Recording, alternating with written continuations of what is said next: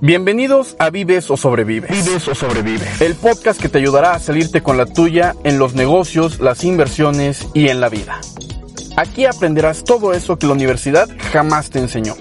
Yo, yo, yo soy Juanma Ramos, un joven emprendedor apasionado por la música, las finanzas y dispuesto a ayudar a toda persona compartiendo mis conocimientos, para que así puedan tomar las mejores decisiones en su vida.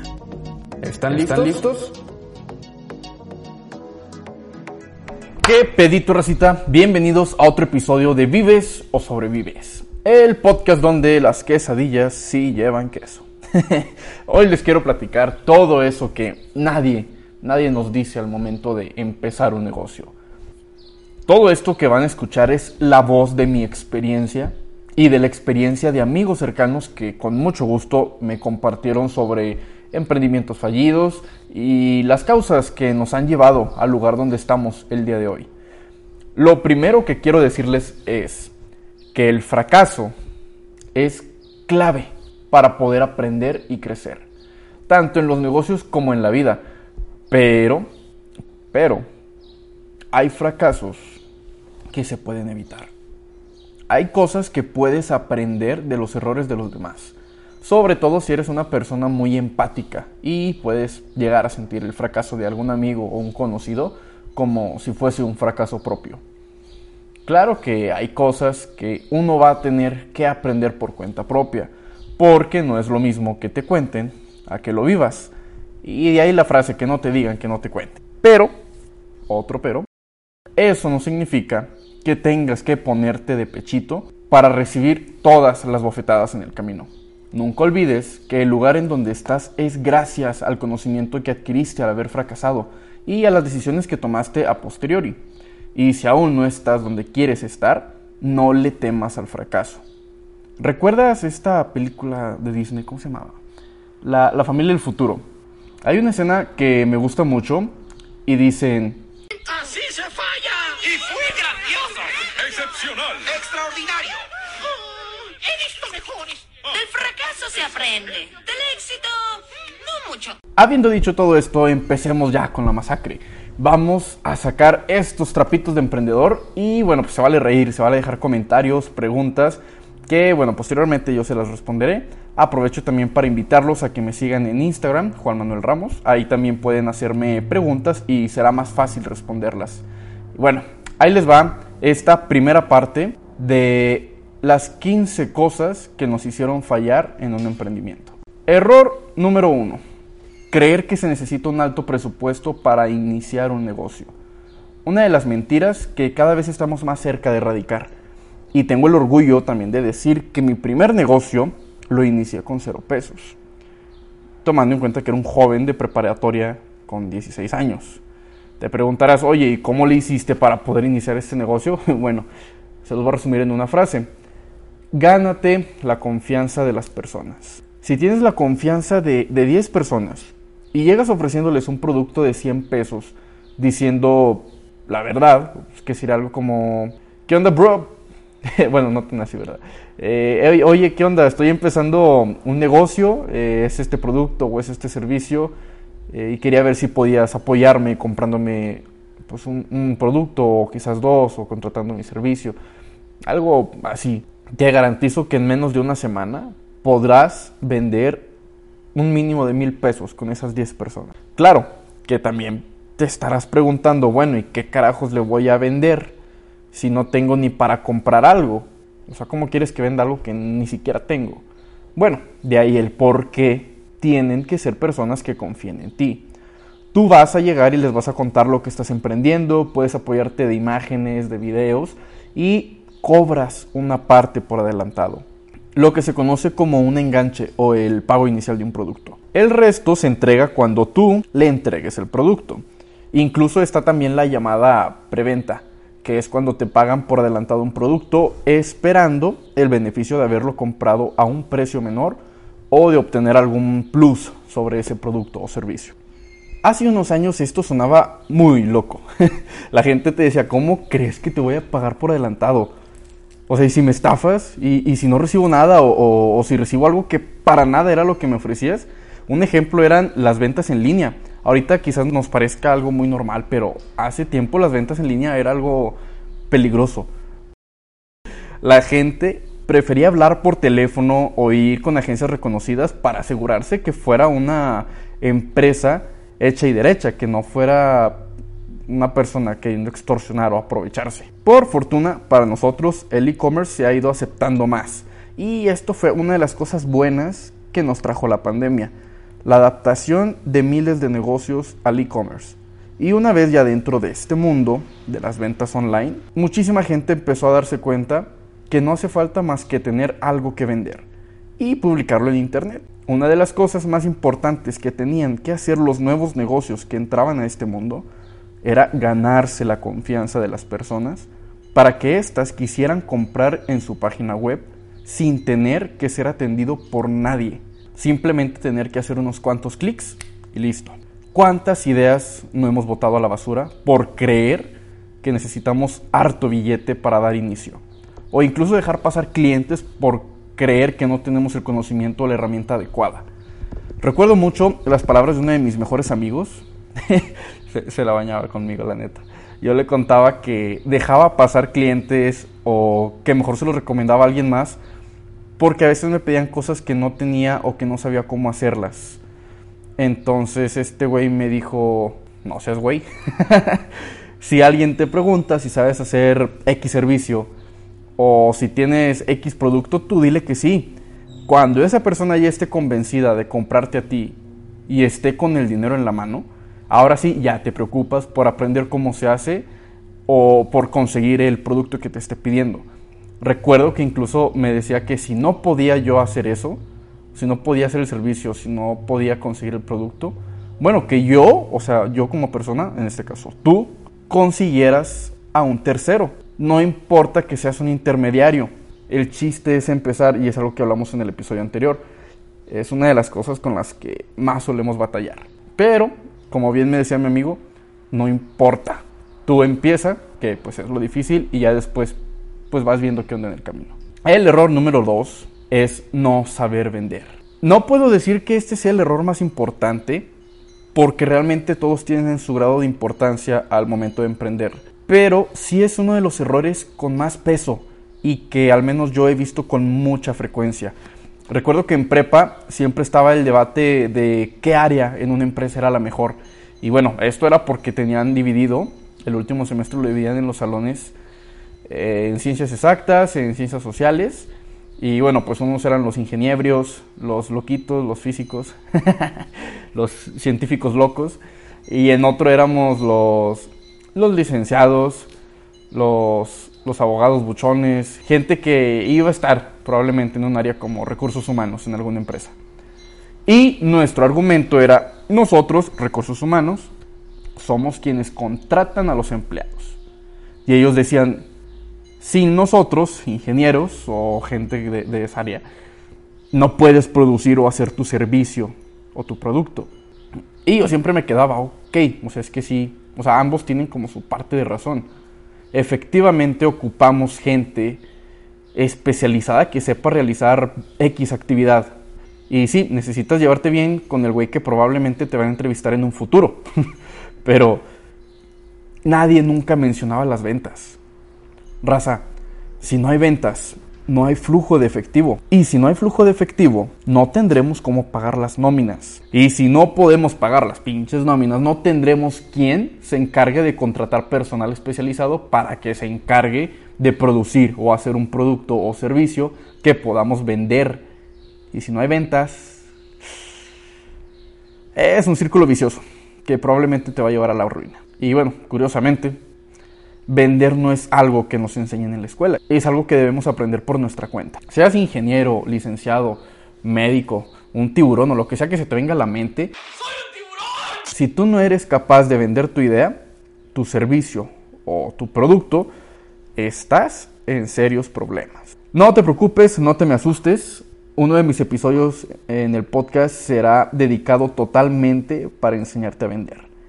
Para que no te me agüites, vámonos con el siguiente punto, que es el error número 3 y que es nada más y nada menos que creerse perfecto. O un sábelo todo. como lo quieras ver. Habemos personas que nos encanta conocer de todo un poco, y está bien cuando se trata solo de supervisar o de entender un tema, pero hay cosas para las que tienes que ser un experto. Por ejemplo, manejar químicos, realizar cirugías, incluso ser un líder tiene su chiste. En un inicio tendrás que ser un todólogo, tienes que saber vender, te tienes que encargar del marketing, de la elaboración de tu producto, de enviarlo, de mantener en orden y limpio tu lugar de trabajo, pero, pero, con el tiempo quizás te hayas dado cuenta que no eres muy bueno con las, mm, no sé, con las redes sociales. Y a lo mejor conoces a alguien que sea toda una pirinola para Facebook Ads. Y cosas de, ese tipo de, de marketing digital. Como tienes ventas, significa que tienes un flujo de efectivo. Y que probablemente este te alcance para pagarle a alguien que te haga un mejor manejo de redes y de marketing. Y al invertir en ese personal que realizará mucho mejor que tú esa actividad, tus ventas como consecuencia se van a incrementar y tendrás más flujo para poder ir invirtiendo en otras áreas de tu negocio. Quizá no seas un fan del área de ventas y con este nuevo flujo puedes encontrar un excelente vendedor que se encargue de aumentar el ingreso de la empresa y te siga dando un flujo para conseguir más personal y que tu empresa continúe creciendo. Como ves, no necesitas saberlo todo. Tu trabajo como emprendedor, como líder, como empresario, es encontrar y motivar a gente más talentosa que tú, que se encargue de realizar dichas actividades. Muchas veces por querer nosotros realizar todo, que y porque luego no lo hacen como esperabas, o dan el ego que sean mejor que tú, nos estancamos y nuestro negocio deja de crecer. Y al no crecer, no genera esas ganancias que tanto esperabas. Y al no obtener esas ganancias, te desanimas y terminas tirando la toalla. Digo, si vas a tirar la toalla, tírala en Tulum, en un viaje que se pagó con los ingresos de tu negocio. Y no en un rancho por no querer aceptar que hay gente que puede hacer un mejor trabajo que tú y que con ese trabajo te pueden llevar a Tulum. Ojo, no es necesario saberlo todo, pero sí es muy bueno que sepas de todo un poco. Sobre todo en esas áreas donde pueden aprovecharse de ti y hacerte pendejo. Lo que nos lleva al siguiente error, el error número 4, que es la desinformación fiscal y financiera. Un error un tanto mm, objetivo, muy, muy específico en cuanto a los temas. Pese a que es uno de los temas que más me gustan, sé que es uno de los temas más tediosos y aburridos. Pero hay algo que se llama gobierno. Y este güey tiene un buen amigo que se llama Hacienda. Este cuate se encarga de cobrar los impuestos que tú, como empresa o persona, debes pagar al gobierno. Y que de no hacerlo puedes enfrentar problemas legales que puedan llevarte a perder todos tus bienes o los de tu familia. O en el peor de los casos meterte a prisión. Digo, es, es algo que ni siquiera queremos imaginar. Pero bueno, ese no va a ser nuestro punto en esta ocasión. Hay gente muy lista que le sabe muy, muy bien a esos temas y precisamente por eso es que los contratamos para nuestra empresa. Pero resulta que como uno no sabe nada o casi nada sobre el tema, nos vemos obligados a creer en todo lo que nos dicen. No nos queda más que confiar en esa persona. Y de repente, ¡pum! Alertas de Hacienda, el balance de la empresa no cuadra, faltan miles y miles y miles de pesos. Resulta que el contador se fue de vacaciones, curiosamente fue fuera del país. y pues, pues qué tragedia, ¿no? Para los que no hayan captado todo esto, pues es una persona que le sabe muy bien al tema fiscal, al tema monetario. Y pues hizo el listo, desvió recursos de tu empresa hacia su cuenta y se escapó, robándose miles, decenas o centenares de miles de pesos. Y todo por no tener idea de cómo funciona esta área. Como te dije, no hay que saberlo todo, pero debes poder entender una parte. Y más que nada por este tipo de situaciones. La gente se aprovecha de tu ignorancia y de tu confianza para chingarte. Porque ¿quién tiene que pagar nóminas? ¿Quién es el que tiene que responder hacia Hacienda? Pues tú, tú como dueño, tú como director de la empresa. Nosotros, los directores, los empresarios, los emprendedores, somos quienes dan la cara. Y al igual que las ventas, es uno de los temas que necesitas revisar, necesitas estudiarlo, aunque no vayas a ser tú quien maneje esta área, pero para que la persona que esté en ese puesto no se quiera pasar de listo contigo.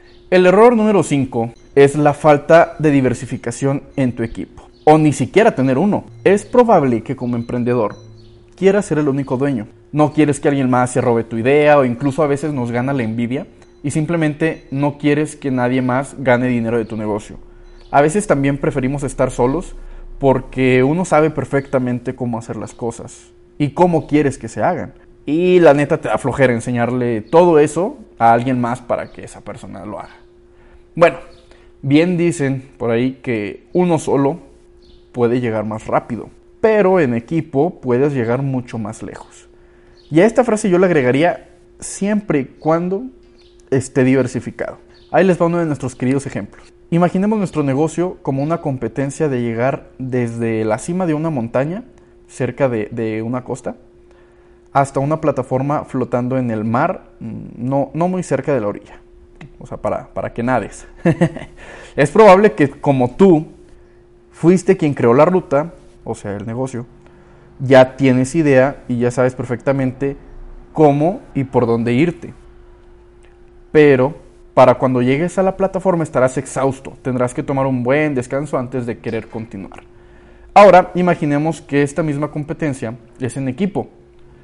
Eso hace las cosas un tanto más sencillas, porque la energía que normalmente usarías para toda la ruta, puedes canalizarla en solo una parte del recorrido. Y como solo es una parte, es probable que termines y aún tengas energía como para otras tres rondas. Pero aquí viene la, cosa, lo, interesante. ¿Qué tal si en tu equipo ninguno de los miembros sabe nadar? Quizá puedas subir y bajar mil veces eh, la montaña, pasar por el llano cuantas veces quieras, pero si ninguno de los de tu equipo sabe nadar, no vas a poder llegar a la plataforma porque pues está en medio del mar. A eso me refiero con diversificar, no sé si me captaste eh, la idea. Si eres de esos que prefieren como el significado tal cual, bueno, pues ahí te va. Según la Real Academia de la Lengua Española, diversificar quiere decir convertir en múltiple y diverso lo que era uniforme y único. En otras palabras, más sencilla, para nosotros, para la raza, significa tener más de una habilidad, más de un color, tener más opciones. Y muchas veces nuestro equipo está formado por personas con la misma habilidad, que realmente eso no es malo lo malo es que no tengan otra habilidad que complemente a las ya existentes. Recordemos que un negocio tiene muchísimas áreas. Está el área de marketing, la administración, la contabilidad, la producción, manejo de personal, gente que negocie. Busca las personas que puedan complementar tus habilidades para que tú puedas enfocarte en dirigir el barco y que tu equipo se encargue de realizar las actividades para mantenerlo a flote. Solo ten cuidado de las personas que estás invitando a navegar. Lo que nos lleva al error número 6, que es querer tener a tus compotas como socios. Claro que el sueño de todo joven emprendedor es crear una empresa multimillonaria con tu mejor amigo. Pero, ¿te has puesto a pensar si tú y tu mejor amigo realmente harían un buen equipo de negocio? Aprovecho este punto también para decirles que deben ser lo suficientemente maduros para pintar su línea entre el negocio y la familia o los amigos. Una cosa es el trabajo y otra muy distinta son las relaciones personales fuera de la oficina. Muchas veces por querer tener a tu compa de socio, terminan peleándose y dejan de ser amigos. O quieres echarle la mano a un camarada dándole trabajo porque ocupaba dinero y termina haciendo un desastre. Y es que ese camarada dice, no hombre, que al cabo es mi, es mi compa, es mi amigo, no me va a decir nada y pues ya ves en qué acaba. Mucho cuidado con querer mezclar tu círculo cercano con tus negocios. No necesariamente los de tu equipo de trabajo, los que vimos en el punto anterior, tienen que ser tus socios. Puedes ser tú el único dueño y tener un equipo de gerentes que se encargue de las distintas áreas de la empresa. Pero sí ten cuidado con querer involucrar a la familia o a los amigos. Créeme, no vale la pena perder amistades o terminar peleado con la familia por un par de billetes. Ni todos los billetes del mundo van a poder comprarte la lealtad y el cariño de esas personas que te has ganado con los años. Eso también nos lleva al siguiente y último error de esta primera parte. El error número 7. Querer complacer a todos.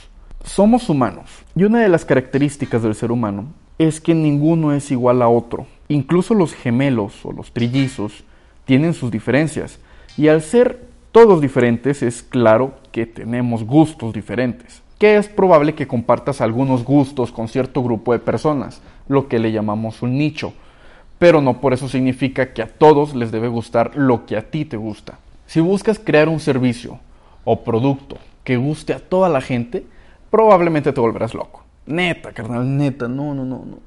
Te llega cada cliente, algo así como los güeyes de, de fetiches raros que quieren ver pies. De repente llegan clientes, no sé, vamos a suponer que estás vendiendo elotes y llega uno que te dice, oye, eh, quiero un elote, pero, pero tienes elotes azules. Exacto. ¿Qué pedo? no, no, o sea, de verdad, de verdad, te llega cada cosa al negocio. Entonces, ok, supón que consigues ese pedo y logras hacer el elote azul. Al día siguiente va a llegar otro cliente con otro fetiche raro que vas a querer complacer. Y al día siguiente otro, y otro, y otro, y así te vas a, te vas a ir. Y para cuando acuerdes, es más como una, pues no sé, algo así como las color burgers, en vez de una tienda de lotes, ¿no? Y pues ahí vas a tener toneladas de colorante que probablemente se echen a perder o no las utilices todas porque la única persona que te compraba un elote de color pues era este güey que te pidió el elote azul al inicio. Por eso la importancia también del nicho. Al querer complacer a todos, dejas de enfocarte en algo en lo que eres bueno y en lo que puedes distinguirte y que puedes explotar como no tienes idea. Quizás pienses que el mercado, no sé, de los elotes tradicionales, enteros o, en vaso, esquites para mis compas chilangos, ya esté un poco, pues, como aburrido. Y dice, ¿sabes qué? Este güey del elote me dio una idea. Un elote, no sé, en cono. Pero en cono de estos de cartón, no creas que en cono de helado. no, no, no, eso ya sería... No sé, digo, pues se vale también. algo que la gente le parezca novedoso e interesante. Y tu puesto empieza a ser conocido porque eres la primera persona que vende, no sé, un elote de esa forma. Y, y, ok, esa es tu especialidad, ese es tu nicho. Personas que quieren comer elote de una manera distinta a la tradicional. Y te quitas de estar complaciendo al güey de fetiches raros. y bueno, Rosa, hasta aquí la primera parte de, de, estas 15 cosas que nos hicieron fallar en un emprendimiento. Ya están, estas son las primeras 7. Esperen el siguiente episodio, la segunda parte. No olviden dejar su like. Si les gustó, compartan con amigos. Compártanselo a ese amigo que quiere iniciar un negocio, quiere empezar a emprender para que pueda aprender algo de aquí y que no cometa pues estos errores que a nosotros pues ahora sí que nos tocó aprender a, a la mala. Sigan el podcast para cada día ser mejores personas, tanto en la vida como en los negocios. Yo soy Juanma Ramos y nos sintonizamos en el siguiente episodio. ¡Chao!